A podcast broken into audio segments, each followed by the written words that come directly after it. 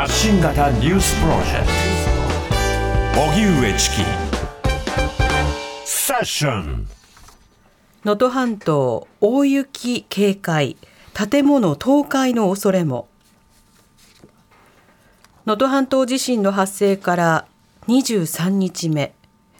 気象庁によりますと上空にこの冬一番の強い寒気が流れ込む影響で石川県では今日遅くからあさって頃にかけて平地でも大雪となるところがあり警報級の大雪となる可能性もあるということです。能登地方では明日夕方6時までの24時間に平地では30センチ山地では50センチの雪が降る予想です。その後、あさって夕方にかけて、さらに20センチから40センチの雪が降る予想です。気象庁は地震で損傷を受けた建物について、雪の重みによる倒壊に注意するよう呼びかけています。一方、岸田総理は非常災害対策本部で今週27日土曜から能登空港で民間機の運用が再開する見通しを明らかにしました。当面は週3日1日1往復の運航になるとしています。岸田総理は復旧・復興作業の効率化・迅速化が期待されると強調しました。宏池会いわゆる岸田派の解散を了承。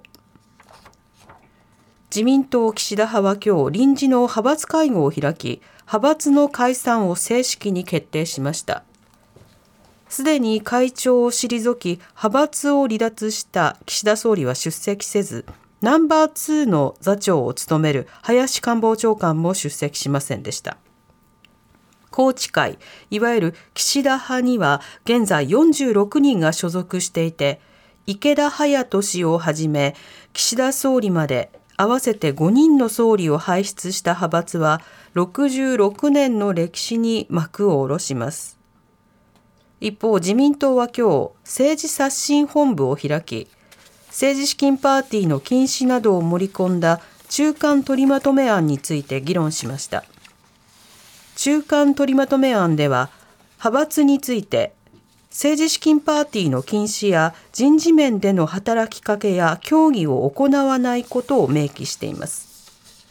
また、会計責任者が逮捕・起訴された場合、議員についても内容に応じ、党の規約などにおいて処分できる党則改正を行うとしています。新幹線の架線トラブルで作業員が感電する事故。東北上越北陸新幹線が架線のトラブルの影響で一部区間で運転を見合わせています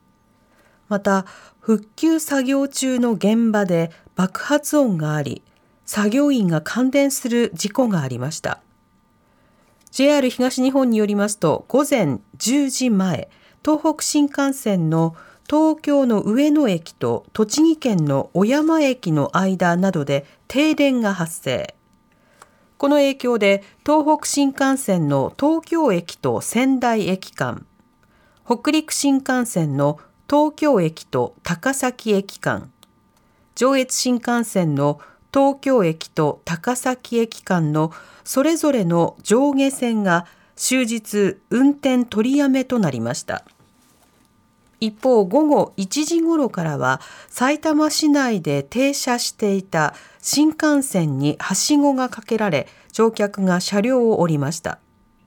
また、さいたま市消防局によりますと、停車していた新幹線の近くで119番通報があり、警察によりますと新幹線の近くで復旧作業に当たっていた作業員が感電したということです。詳しい容体は分かっていないということです。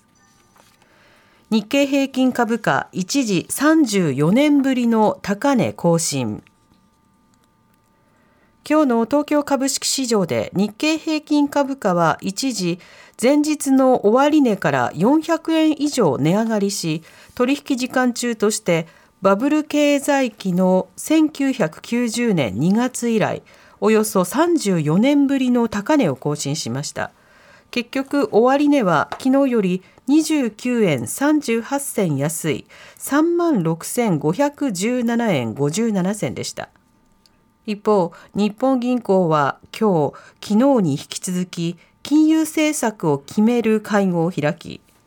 短期金利をマイナス0.1%とし長期金利を0%程度に抑える現在の大規模な金融緩和策を維持することを全員一致で決めました。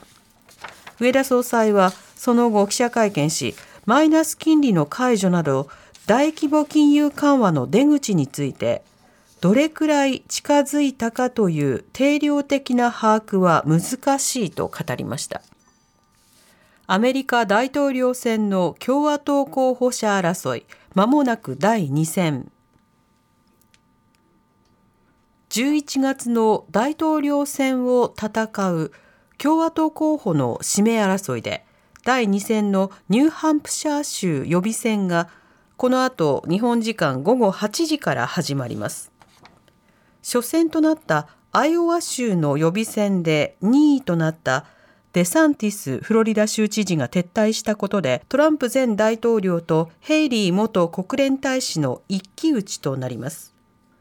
トランプ氏がデサンティス氏からの推薦を追い風にして連勝を狙う一方で共和党穏健派からの支持を広げるヘイリー氏は比較的リベラル色が強いニューハンプシャー州で巻き返しを図ります。ただ CNN テレビの世論調査ではトランプ氏が50%ヘイリー氏が39%となっていてヘイリー氏が今回の予備選で躍進できなければ撤退圧力が高まり今後の選挙戦は極めて難しくなるとみられます。イスラエル最長2ヶ月の戦闘停止を提案か。パレスチナ自治区ガザに侵攻を続けるイスラエルは人質の全員解放に向けイスラム組織ハマスに対し最長2ヶ月の戦闘停止を提案したとアメリカのニュースサイトアクシオスが22日報じましたアクシオスによりますと複数のイスラエル当局者の話としてイスラエルが戦闘を一時停止することなどと引き換えにハマスが拘束している人質を解放することなどを盛り込んだ提案を行ったということです。ハマスはこれまで停戦するまで交渉はしないと繰り返していて、これが実現するかは不透明です。一方、中東の航海などで商船への攻撃を繰り返すイエメンの武装組織フーシ派に対してアメリカ軍とイギリス軍は合同で新たな空爆を行いましたアメリカ軍の高官は空爆について望んでいた効果を得られて成功だったと話しています TBS ラディオ905-954発信型ニュースプロジェクトセッション